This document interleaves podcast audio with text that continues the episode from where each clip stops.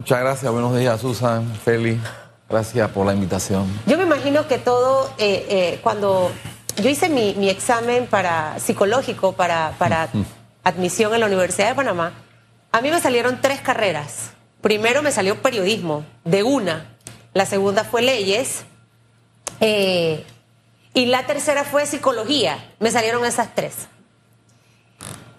Todo abogado o todo estudiante que entra a estudiar leyes, me imagino que quiere convertirse en un gran abogado. Luego que estás ya en el meollo, quiero trabajar en el Ministerio Público, en el órgano judicial, llegar a ser magistrado de repente, ¿no? Juez, en, ese crecimiento eh, profesional que hay en la carrera. Y, ¿por qué no, procurador de la nación? Todo esto se lo digo porque el señor Caraballo, ya después de estar por tanto tiempo, ahora sí ya designado hasta el 31 de diciembre de este año, ¿no? Para terminar ese periodo de 10 años que no terminó el, el anterior procurador. ¿Debe funcionar de esa manera, siendo usted abogado? O sea, porque de una manera u otra existen presiones, Chuzo, si no me muevo así, de repente no me nombran, y ya después del 31 regresará a ser fiscal otra vez, o quién sabe si la próxima administración lo toma en cuenta para el puesto.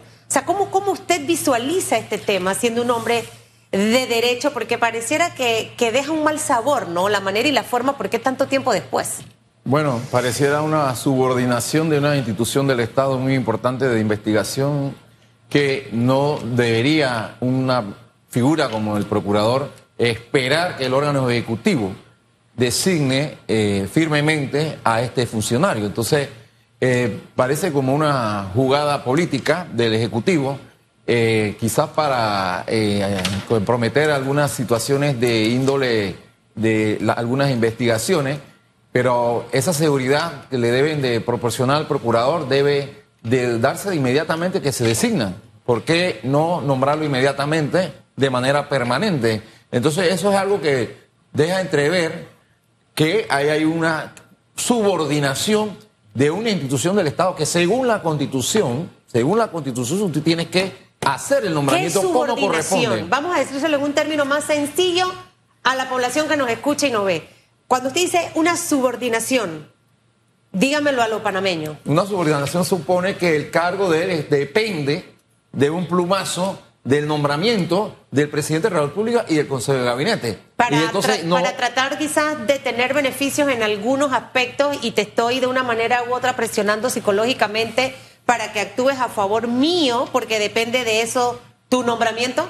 No con esto estoy diciendo que lo haya hecho, pero esa es la misma impresión que se lleva a todo el mundo cuando ve que no nombran al procurador y efectivamente da esa impresión de que efectivamente, hey, no te voy a nombrar, todavía no te voy a ratificar, pero, pero ten cuidado por aquí. Entonces eso no puede ser. El procurador anterior sale en medio del escándalo de los albergues en marzo del año 2021, entra Caraballo como interino, pasaron 34 meses como interino. Usted estuvo mucho tiempo en el Ministerio Público, en la historia. ¿Hay algún otro procurador que estuvo también durante mucho tiempo de forma interina? Muy poco. Eh, hasta donde yo recuerdo, eh, eh, Jorge Ramón Valdés ocupó el cargo de procurador encargado, y, pero ya estaba venciendo el término de Arroyo Cruz. Y ya los otros fueron nombrados como corresponde, los siguientes procuradores, pero fue muy poco ese escenario. Este ha sido creo que el más prolongado, el que más se ha extendido. ¿Una falta de respeto hacia el profesional del derecho? Eh, eh, sí, me falta una falta de consideración a la investidura de un cargo constitucional. Entonces, pareciera que el órgano ejecutivo trata de, de subordinar la constitución a sus intereses personales y particulares, cuando es la constitución la que obliga y vincula al Ejecutivo, hace el nombramiento. Pero esto no es de ahora, señor Olmos. Eh, estas prácticas las hemos visto en las últimas administraciones. De hecho, eh, recordemos el tema Varela Leaks. O sea, recordemos muchos episodios de nuestra historia política en donde siempre eh, ese secreto a voces de que existe una manipulación de una manera u otra del Ejecutivo en los órganos del Estado, incluyendo obviamente el Ministerio Público también. Entonces, ¿de qué manera estamos justos en una campaña preelectoral que ya la veda se levanta el viernes? 5 de mayo salimos a votar más de 3 millones de panameños para escoger al nuevo presidente y que probablemente allí es la oportunidad para demostrar que quiero hacer un gobierno distinto, sin tener presiones ni en el órgano legislativo ni en el órgano judicial y por supuesto tampoco en el Ministerio Público. No voy a interferir. ¿Cómo lo hago? ¿Cómo lo logro? Evitar que un procurador, sea Caraballo o el que sea, esté en esa posición tan complicada de si sí o si no. ¿Cómo lo podemos corregir? Creo que allí es donde debemos centrarnos para que no volvamos a tener más casos como este. El futuro presidente o presidenta de Panamá debe garantizar que el futuro procurador o procuradora sea una persona independiente, que lo dejen trabajar, que porque tiene mucho que investigar, muchas cosas que hacer, muchas cosas que mejorar y reformar y actualizar. Entonces, el primer requisito, Susan, es que el presidente o presidenta de la República le garantice a esa figura independencia para que pueda trabajar sin ningún tipo de presión, sin ninguna llamada. ¿Qué significa independencia? Lo interrumpo, porque puede ser que sea una persona que no ha estado inscrito en ningún partido político, pero de una manera u otra tiene nexo en, en alguna ocasión de algo. Esto debiera ir a un concurso real. O sea, ¿Cómo, ¿Cómo podemos reforzar esa auténtica independencia de un procurador? honestidad, imparcialidad, no vincularse a ningún tipo de, partido político que haya demostrado ejecutorías, trayectorias, eh, logros e investigaciones. Carrera, logros carrera judicial. Carrera judicial que haya demostrado valentía y desafío, porque aquí hay muchos desafíos, no solamente atacar una esfera del crimen, sino atacar otras esferas del crimen que son mucho más graves, que yo creo, me parece que no se ha atacado. Y ese tema también es importante que el nuevo procurador o procuradora lo vea. trayectoria, independencia, transparencia, honestidad, y que ninguna, ningún órgano del Estado intervenga en sus investigaciones, porque hay que investigar no solamente el pasado, sino el presente y, lo que viene en adelante. Ya que usted habla de eh, trayectoria y carrera, el señor Caraballo tiene trayectoria y tiene carrera judicial en vista de que por muchos años ejerció el cargo de eh, fiscal de drogas. Ahora bien, él finaliza su periodo el 31 de diciembre de este año. Al finalizar, el próximo mandatario de la República deberá designar un nuevo procurador. Pero la figura de Caraballo viene del mismo Ministerio Público. ¿Él dejaría el cargo para ocupar el cargo anterior de fiscal de drogas o debe renunciar a la estructura del Ministerio Público? No, él regresaría dependiendo del nuevo jefe, que, porque me imagino que el nuevo jefe o jefa va a evaluar las ejecuciones y los trabajos y, las, y, la, y, la, y los resultados de todas las investigaciones que están pendientes. Pues yo les pregunto a ustedes, ustedes están contentos por, un, por una área en algunas investigaciones, pero hay otras que yo veo que hay mucho clamor. Por ejemplo, el combate a la corrupción, al enriquecimiento ilícito, al blanqueo de capital, hay otros, el peculado. Extinción de dominio que está en asamblea. bueno, la ley el proyecto de extinción de dominio todavía no, no, tiene vida. Entonces, eso es algo que debió haber, haber, impulsado. Yo pregunto, ¿cómo se puede investigar el enriquecimiento ilícito? ¿De quién dependemos? De la Contraloría. Entonces, una iniciativa muy buena que hubiera tenido el procurador, que tiene chance de hacerlo, perdona Susan, que tiene chance de hacerlo, es reformar la ley de enriquecimiento ilícito. ¿Por qué no se ha hecho? Mi querido señor Olmos, volvemos al punto principal. ¿Usted cree que el señor Caraballo iba a hacer eso sabiendo que estaba su nombramiento en la línea delgada? Pregúntame a mí si yo no lo hubiera hecho. yo lo hago también. O sea, pregúntame si no yo sé que usted también lo hubiera yo hubiera presentado pero la propuesta. Por, eso es importante que estos aspectos los cuidemos, porque tenemos a esa figura presionada que básicamente solamente va a ejecutar lo que esté en el camino, pero las iniciativas en torno a acabar precisamente con corrupción y todo lo demás se quedan aguantadas porque estaba ahí en vilo su nombramiento.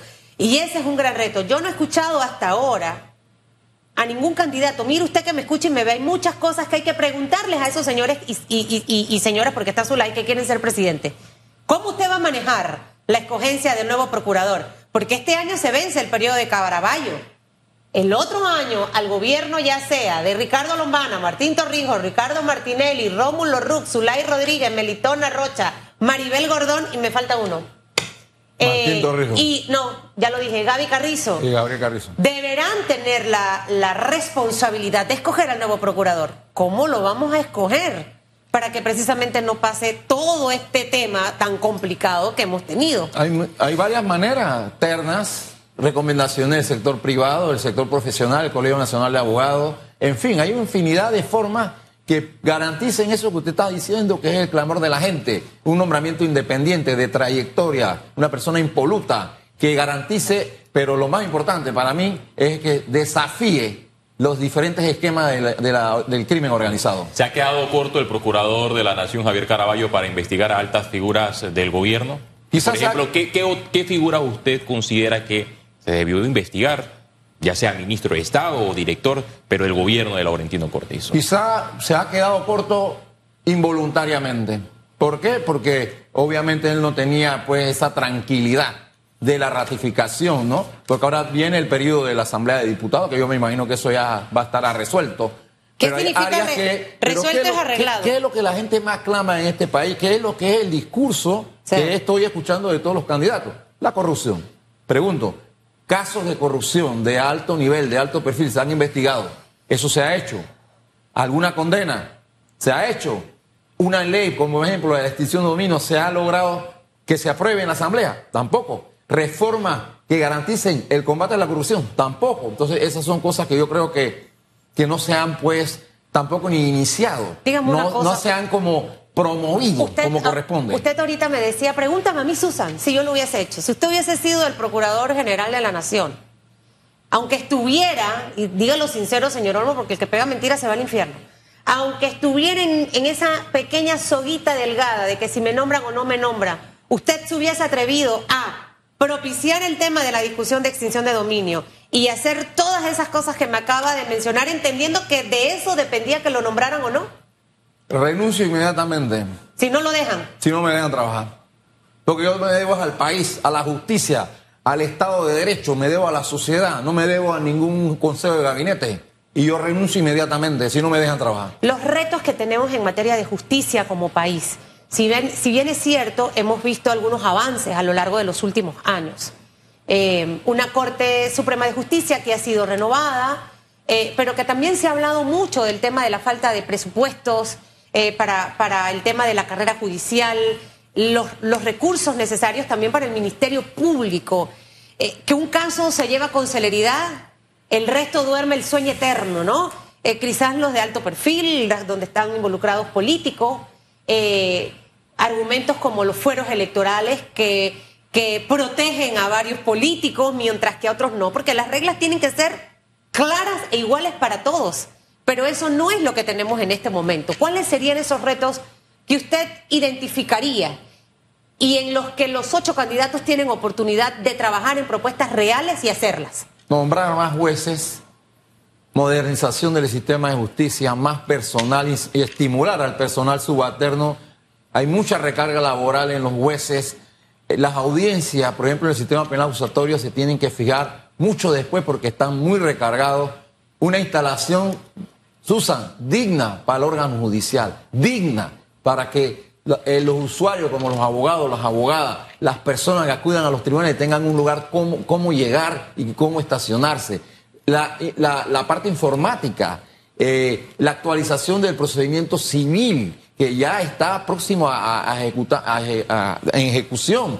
Entonces son retos importantes que creo que debe el nuevo gobierno apoyar el órgano judicial porque lo que garantiza la tranquilidad de la sociedad es tener un órgano judicial fuerte. Comunicación. El- el- Comunicación. El, el ciudadano no entiende por qué un proceso es así, porque en este no. Eh, ha mejorado en los últimos meses, pero siento que ahí todavía hay un reto de ser un poquito más transparentes, de tener la información accesible.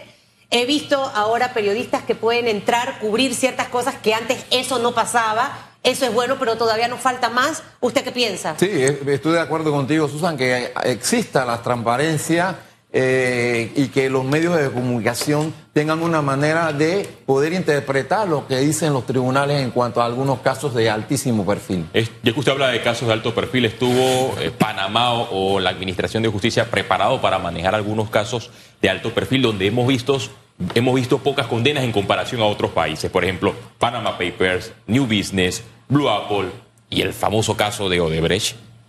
Ajá.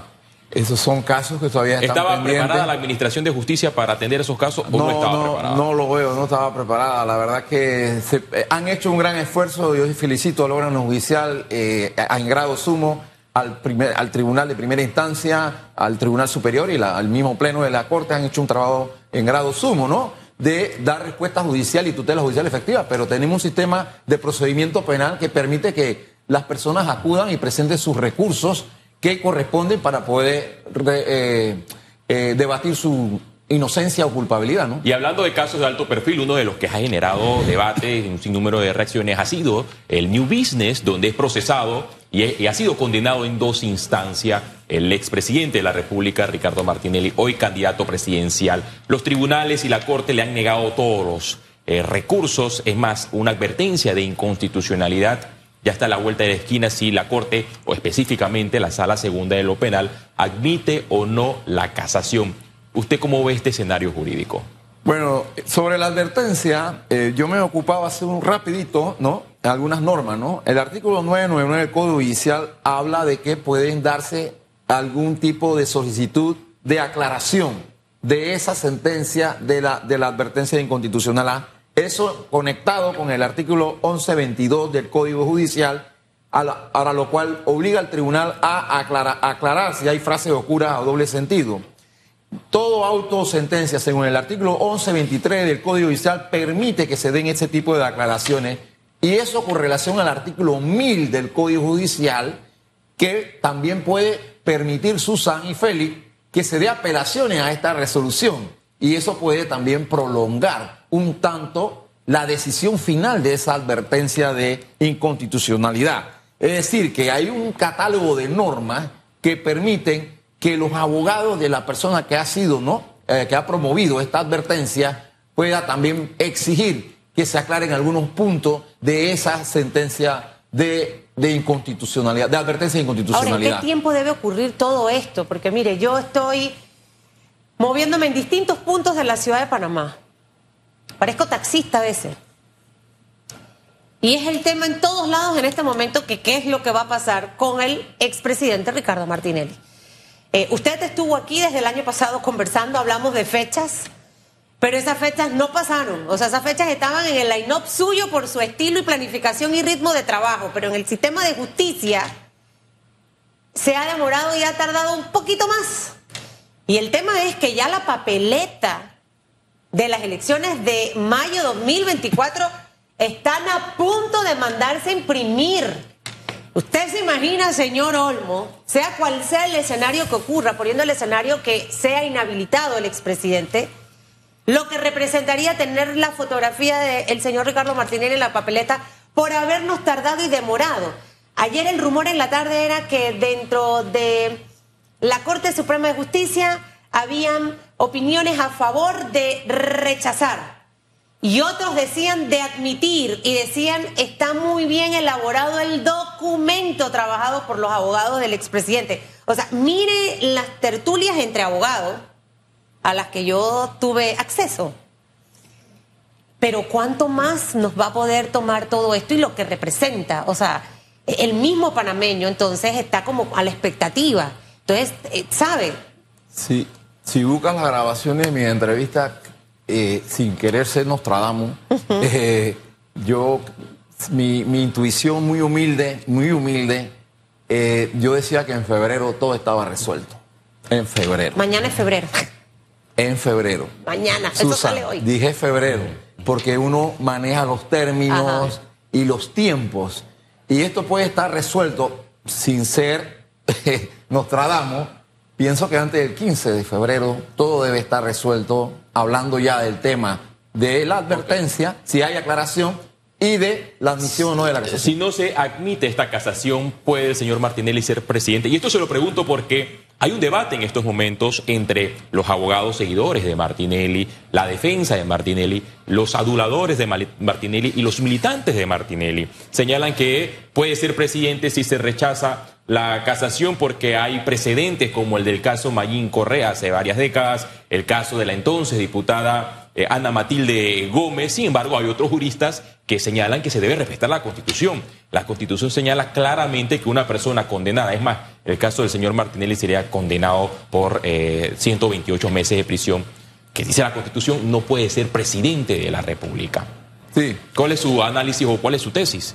Bueno, Félix eh, yo veo muy difícil que eso ocurra, de que él corra, si la Corte no admite la casación. Es muy, muy complicado porque ya estaría agotada eh, algunos aspectos que tienen que ver con el fondo del mismo proceso. Como bien dijo Susan, eh, puede tratarse de un, de un buen recurso, pero puede ocurrir también de que por algún tecnicismo, porque a veces por el tecnicismo se pierde el derecho sustantivo por un derecho subjetivo se puede perder el derecho sustantivo según lo que diga la Corte.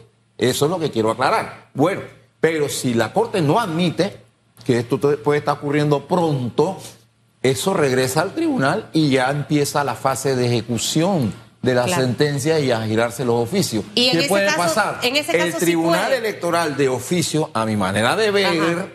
De oficio puede entonces decretar de que eh, queda inhabilitado o se da la interdicción para que él corra. En este O caso. la juez, Valoisa Martínez, gira un oficio al Tribunal Electoral donde dice que ya está ejecutoriada la sentencia de la, con- de la sentencia condenatoria. Hago pausa, porque usted es abogado y él estudiante próximo a graduarse. Pero el resto de la población nanay, y yo no estudié abogada, porque si no, créame que ya fuera la magistrada presidenta de la Corte. Ahora, con esto que usted acaba de explicar, pareciera que hay dos vías al final para tratar de resolverse en el caso de que sea admitida. Si no es admitida. Si no es Si es admitida, admitida, sí corre. ok, si no es admitida, viene este otro Escenario. escenario en donde puede el Tribunal Electoral decir si sí o si no, o la jueza Balaúisa Martínez. El Tribunal Electoral, luego de enterar que está ejecutoriada la sentencia y que se da lo que se llama cosa juzgada, de oficio puede ti- eh, emitir una resolución donde inhabilita, eso lo pueden aclarar más los magistrados, que bueno, sería una buena pregunta Viene de ustedes para el ellos. magistrado para acá. Exacto, eso sería una buena pregunta. Ok. O que ellos, ellos digan, no, voy a esperar el oficio de la juez. Valoisa Martínez, ¿Sería normal que lo hagan antes que la jueza Baloísa? Normal no. Tiene que esperar que el auto esté ejecutoriado y cosas jugadas. No puede hacerlo antes. Eso sería violatoria de la Constitución y de la O sea que convencionalidad. a- al final del camino, para que usted me conteste a mí y al resto de que de seguro se está preguntando, de, de ser obviamente no admitida, todavía hay el escenario o el futuro político del expresidente para correr no estaría del todo definido. No estaría todo definido. Eso va, va a depender de los tiempos que surtan en todo el trámite que, que, vienen ahora ¿Qué después de enredo esto. esto, licenciado Olmo? Sí. De verdad. ¿Y, en so- ¿Y por qué te ríes tú? Pues no te rías ella, que me hace reír a mí. ¿Qué enredo esto? Y en zozobra el pueblo.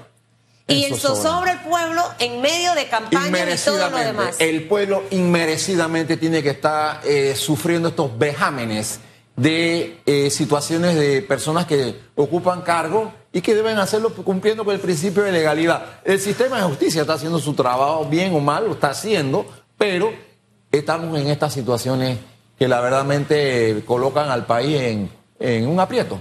¿Quién tendría la última palabra, la Corte Suprema o el Tribunal Electoral? Corte Suprema de Justicia con esto de la admisión o no de la casación, que es el punto de quiebre para mí. En esa parte. Luego en, la parte. segunda parte, allí... No, para mí es algo que es, que es de tracto sucesivo. Te explico.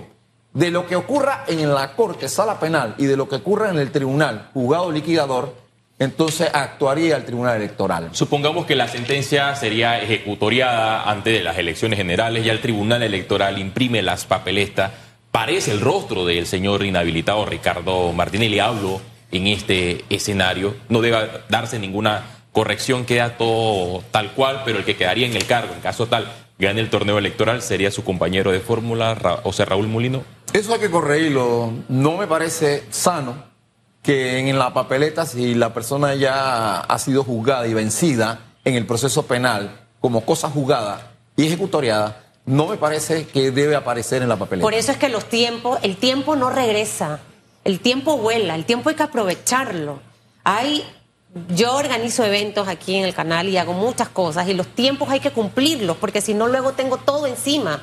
Imprimir papeletas, más de 3 millones de papeletas, eso no se hace que usted lo mande en la noche y al día siguiente sale de la impresora. No, todo eso tiene un tiempo de producción.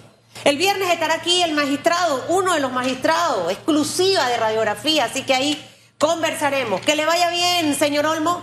Hágame caso, la próxima vez que venga, venga con su look metrosexual y vaya a las audiencias así. Se ve moderno, se ve chic. Mire, eh, ve, a, Iron Man, ¿no?